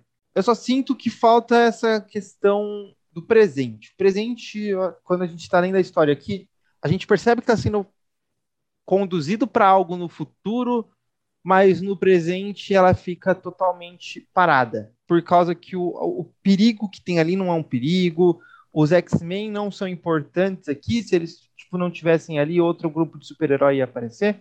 Então eu sinto isso. Porém, por outro lado, a gente tem todo esse lance de estar tá se construindo alguma coisa, as interações, ela no geral são legais, né? Por mais que tenha às vezes um Solaris ali é, falando coisas sem sentido. Uh, mas, cara, visualmente eu acho que é tudo apoteótico, assim. É maravilhoso. Eu acho que Pepe Larraz e Marte Gracia, uh, eles são, tipo, talvez uma das melhores duplas que tenha se passado ali dentro do, do gibi, assim como o, o que, que os dois fazem, sabe? O desenho do Pepe Larraz, a, a, a, arte do, do a, a, colorização do Gracia, assim, é, é, é, demais. Cara, tem uma cena, tem uma cena às vezes que é tipo boba, sabe? A, a vampira tacando uma estaca, uma madeira, o Ciclope explodindo ela em várias estacas. É. A, a, forma que eles usam os poderes, acho que isso é muito mais do artista do que do, do roteirista em si. Então... É, o próprio Dugan admite isso, né? Ele fala, é, isso é o show do, do é, do Pepe Larraz do Marte Gracia, e eu tô aqui só para tentar conduzir o melhor possível. Então, em algumas entrevistas ele já disse coisas do tipo, sabe? E realmente, é, então, assim, eu acho que. A força do Girima. Eu acho que talvez por isso eu não ligo, tipo, tanto. Por mais que eu fale aqui brincando, acho que é, é, mais em tom de brincadeira mesmo, mas acho que essa, essa, esse impacto da arte, a forma que é tão divertido de você acompanhar e ler isso, assim, eu acho que acaba que eu não, não me importo tanto que não tá acontecendo nada, sabe? E, e tem muita cena icônica, assim, que a gente acaba lembrando, que também sempre que sai edição uh, ilustrada pelo Pepe Larraz, páginas no Twitter, quer dizer, algumas páginas da edição são muito tweetadas, por exemplo, por ex-fãs e tudo mais, né? Por exemplo, nessa edição 3, uh, ah, a cena do, do centro com a, com a Laura, com a Wolverine, é bem legal e o pessoal compartilhou bastante. Mas principalmente a cena final, que é um momento íntimo legal entre o Ciclope e a Jean, né, entre o casal ali, eles brincando de pedra, tesoura e papel para decidir quem faria o quê. É singelo assim, só que ao mesmo tempo mostra uma intimidade que a gente não vê muito às vezes, de um casal que está sempre brigando, brigando, brigando o tempo todo, não entre eles, né, mas tipo, contra outros, contra ameaças e tal, e sendo só super-heróis, a gente vê ali um momento mais íntimo dos dois, e é, é bem legal. Tá, na, na, cena de cima também, outros X-Men brincando com as crianças locais ali, acho que eles estão no Vietnã, né? É bem legal nesse sentido também. A gente quase não falou da Jean e da Polaris. A Polaris é esquecida, né, mas... É a Jean. No resumo tá lá que a Polaris virou café, então tá bom, né? Mas a Jean ainda não teve um destaque muito grande, né? Até aqui. Assim, não, ela teve mais na, na edição anterior. É, é legal falar realmente da Jean, ainda bem que você lembrou, porque ela, a gente, acho que um trabalho bom que o, que o Dugan faz aqui é, apesar de ter o Ciclope na equipe, ele divide bem a liderança entre os dois. Dá para perceber realmente que os dois são os líderes. Sim, é, é isso é demais. Né? Ele fez bem. Isso é legal.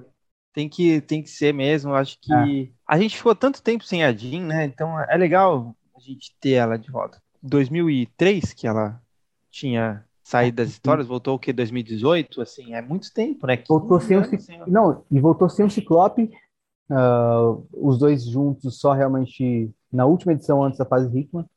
E também a gente tem que pensar, né? Jean e Ciclope liderando uma equipe, será que a gente já viu, sabe?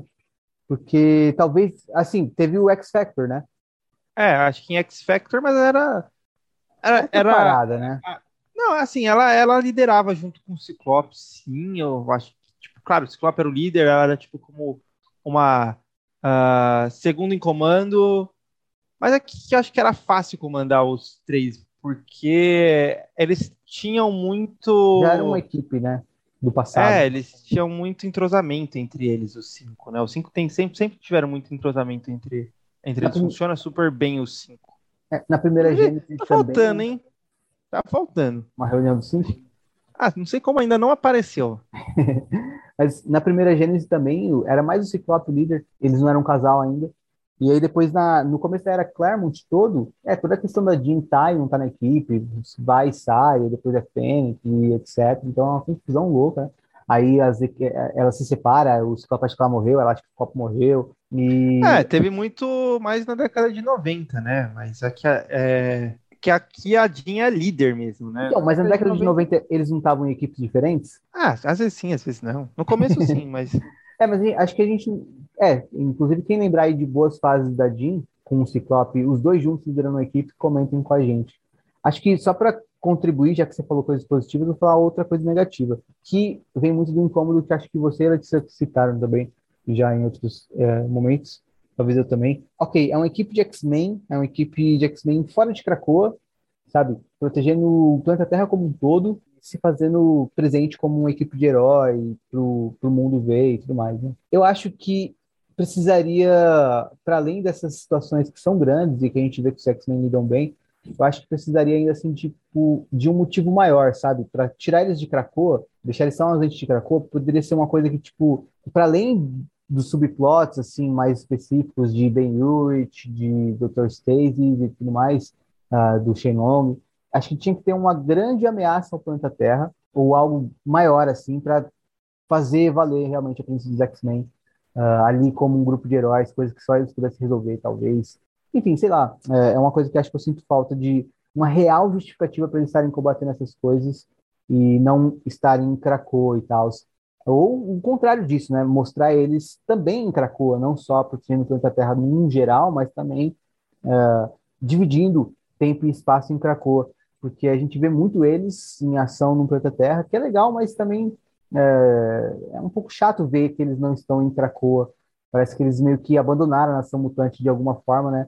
A gente acaba vendo mais em momentos futuros eles uh, sendo mais presentes em Krakoa, aparecendo novamente e tudo mais, mas enfim, ainda assim eu acho que é um incômodo que a gente tem ter em mente, que acho que vários leitores podem ter realmente essa. Parece que é tipo um gibi encomendado para para agradar os fãs que não gostam de Krakoa e querem ver uma coisa mais tradicional de aventura. Isso é verdade. sabe? Eu acho que no fundo é tudo porque às vezes nesse começo não, não tem um bom desenvolvimento da, do porquê essa equipe existir. É, é bem isso, né? Tipo, conceitualmente não tem tanto. Então, acho que falta uma coisa que deliga a todas as qualidades, diminua esses é, tipo, incômodos, né? Eu acho que é aquela coisa que, tipo, se eles estivessem ali ou não estivessem, daria no mesmo, sabe? Uh, eu acho que faltou essa, esse do porquê. O que que a gente faz é, e o porquê que a gente faz. Tem aquela coisa do, do Ciclope de salvamos quem precisar, não importa o, o, o, a, o motivo, mas é, parece que eles estão. Sabe, parece que eles estão criando as oportunidades para eles aparecerem. Acho que eles ficam tipo procurando. Ah, não, ó, tá, tá, tá ali no mundo acontecendo uma tragédia. Vamos lá, vamos lá. É, eles vão comemorando, sabe? Dentro do avião que está acontecendo uma tragédia para eles se mostrarem tipo é, heróis.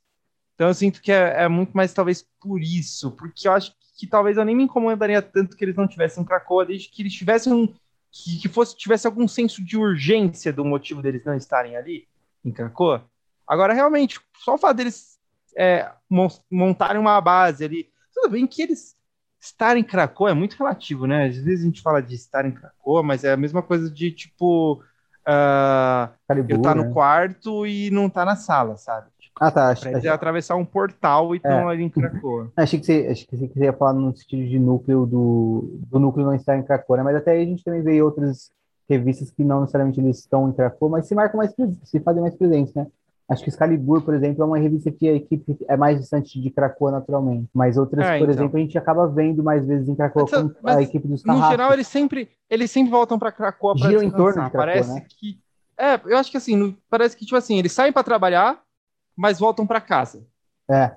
Aqui não, aqui parece que eles é, se mudaram, foram realmente tipo para outro lugar. Por mais que Cracoa fisicamente seja alcançável da mesma forma que a gente alcança a cozinha da nossa casa para eles, ainda parece que eles não querem morar lá. É, parece que quando eles estavam na Lua, eles estavam mais em Cracoa do que estando em Nova York. Também tem essa impressão, acho que uh, porque as aventuras dos X-Men do Hickman Ah, mas às vezes também a gente tá só, só também Só sendo implicante, muito, né? É, vamos combinar que eles estavam morando na Lua antes disso.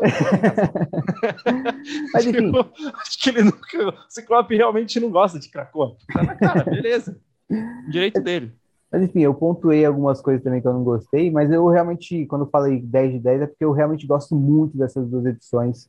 Das três primeiras, né? Eu gosto muito dessas três primeiras edições dos X-Men do, do Dugan. Mas eu acho que a força maior tá na arte mesmo. Mas só que também acho que a arte puxa o que tem de melhor no Dugan. Ele é, tem coisas que ah, são muito boas que de, de plot, de diálogos e tudo mais que ele traz aqui. Ah, agora, nas próximos, no, num próximo episódio a gente fala sobre X-Men do Dugan, a gente vai falar da edição 4 e 5, que são edições que já não tem o, o Pepe Larraz desenhando, né? Então, ah, a gente talvez perceba ah, a queda de qualidade nesse sentido, né? O quão boa é a revista com o Pepe Larraz e o quão ela não se sustenta sem o Pepe Larraz ou, sei lá, algo do tipo, né? Então, quando a gente for falar da, da, da 4 e da 5, já vai ser uma coisa bem diferente nesse sentido.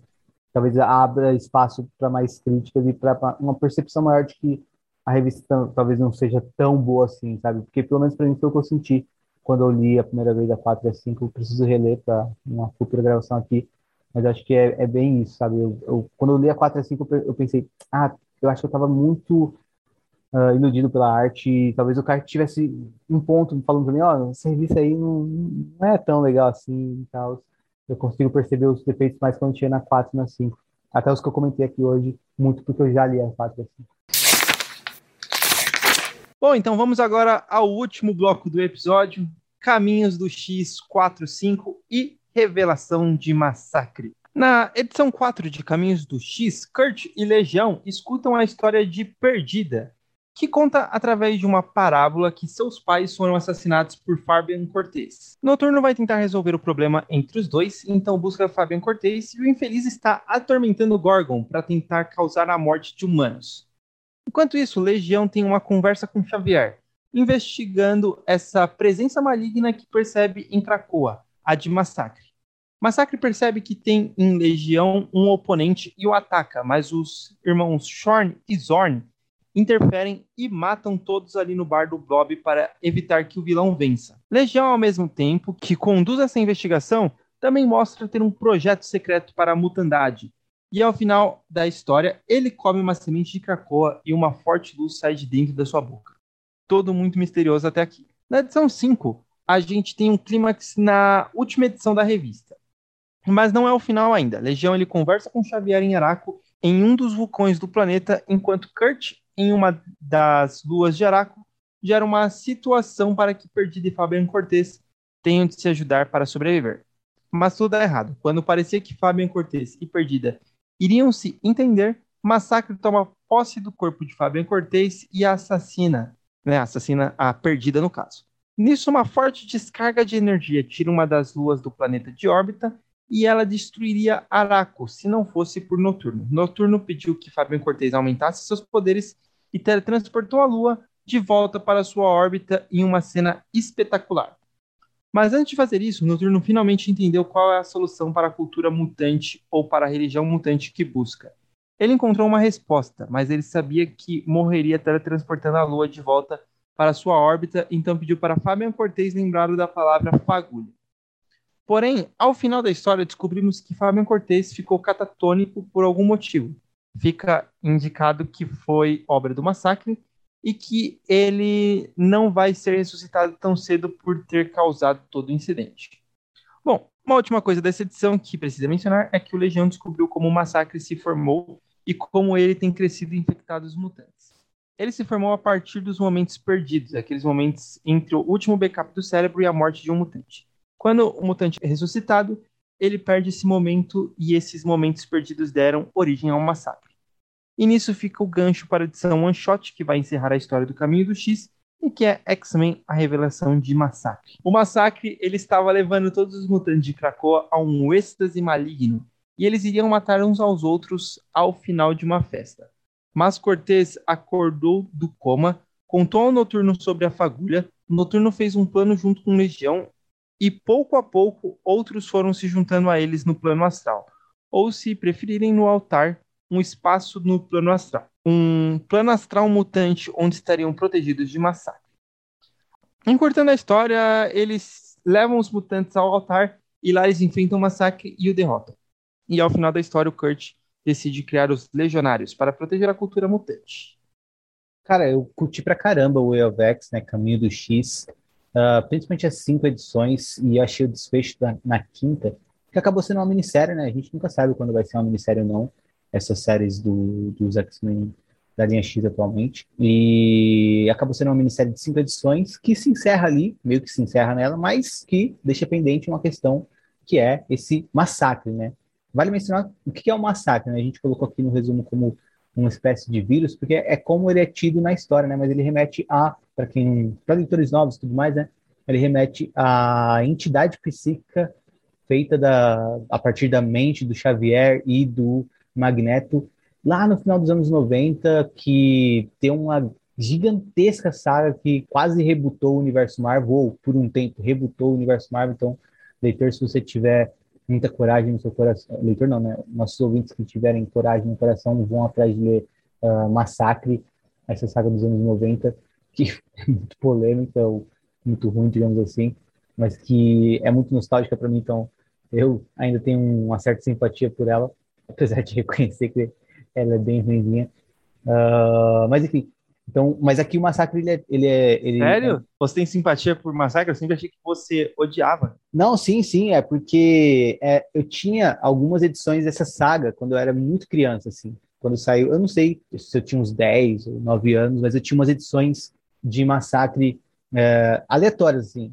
Tipo, umas três que não era nem uma sequência, sabe?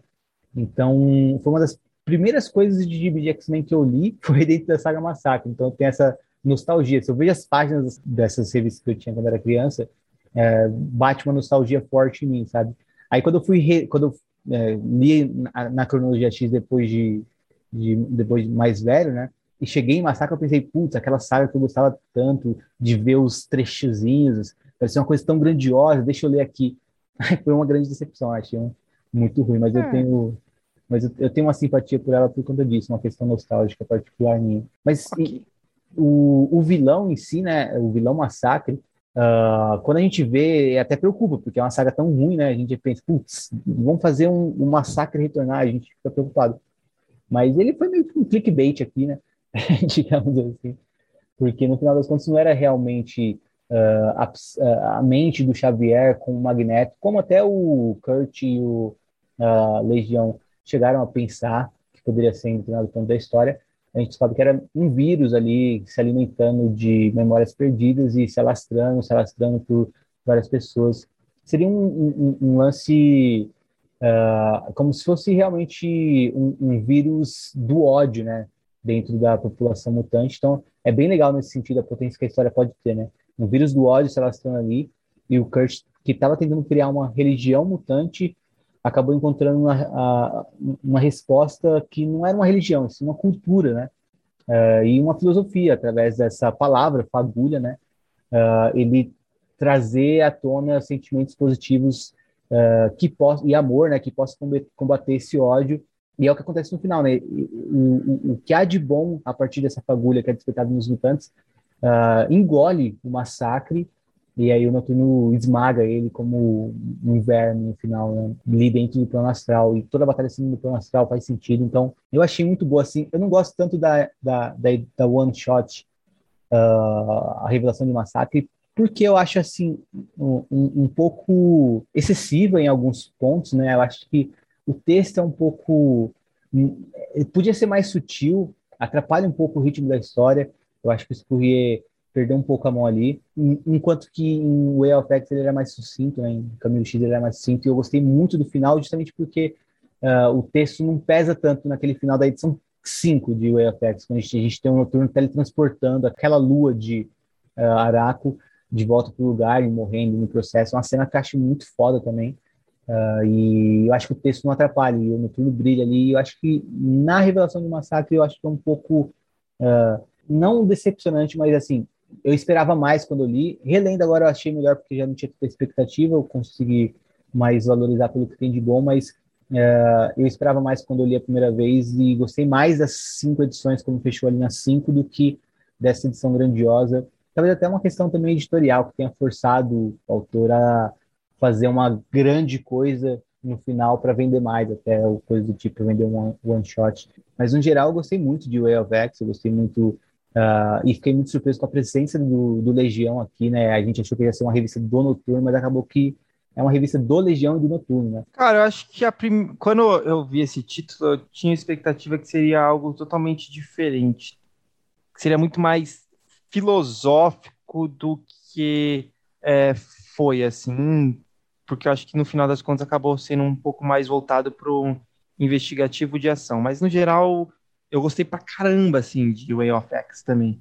Mesmo é, não, não cumprindo o que eu achava que seria uh, a partir da primeira edição. Até antes do título e a partir da primeira edição.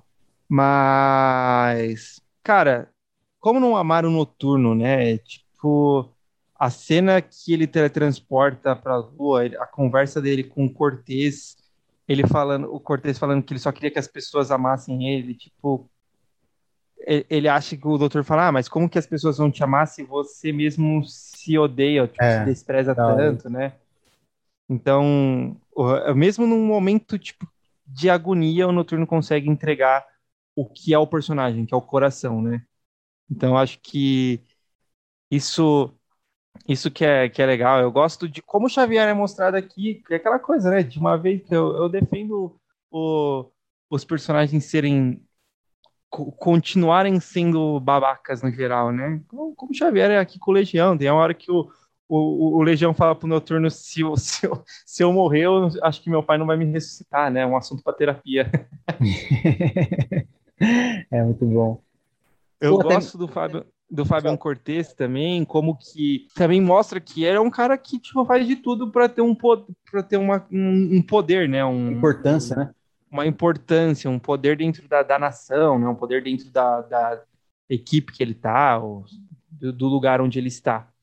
Então, acho que ele tem essa, é, esse ímpeto de ter essa importância e ele passa por cima de qualquer coisa, mas no geral, ele é aquele garoto mimado, né? Que sempre teve tudo que quer de forma fácil, nunca lutou por isso, então é, é, é, é só mete o pé entre as mãos e acaba mais atrapalhando do que ajudando. Eu gosto também da forma que o, o Noturno ele acredita no bem das pessoas, ele leva o, o Fabian para tentar se acertar lá com a, com a personagem, né, a perdida, e os dois quase se matam, então e aí o, o Noturno ele tem esse ímpeto de é, eu falhei ou então julgar, mas depois ele sempre volta pro julgamento do coração dele, que é um coração bom, sabe? Então acho que isso isso é legal. Agora a história do massacre, eu acho que é até legal você ter alguma coisa para preencher essa lacuna mesmo que fica só no nosso imaginário ah, é, do tipo, é o que, que acontece entre o, a mente que não a parte da mente que não foi ressuscitada, né? Então é, é legal ter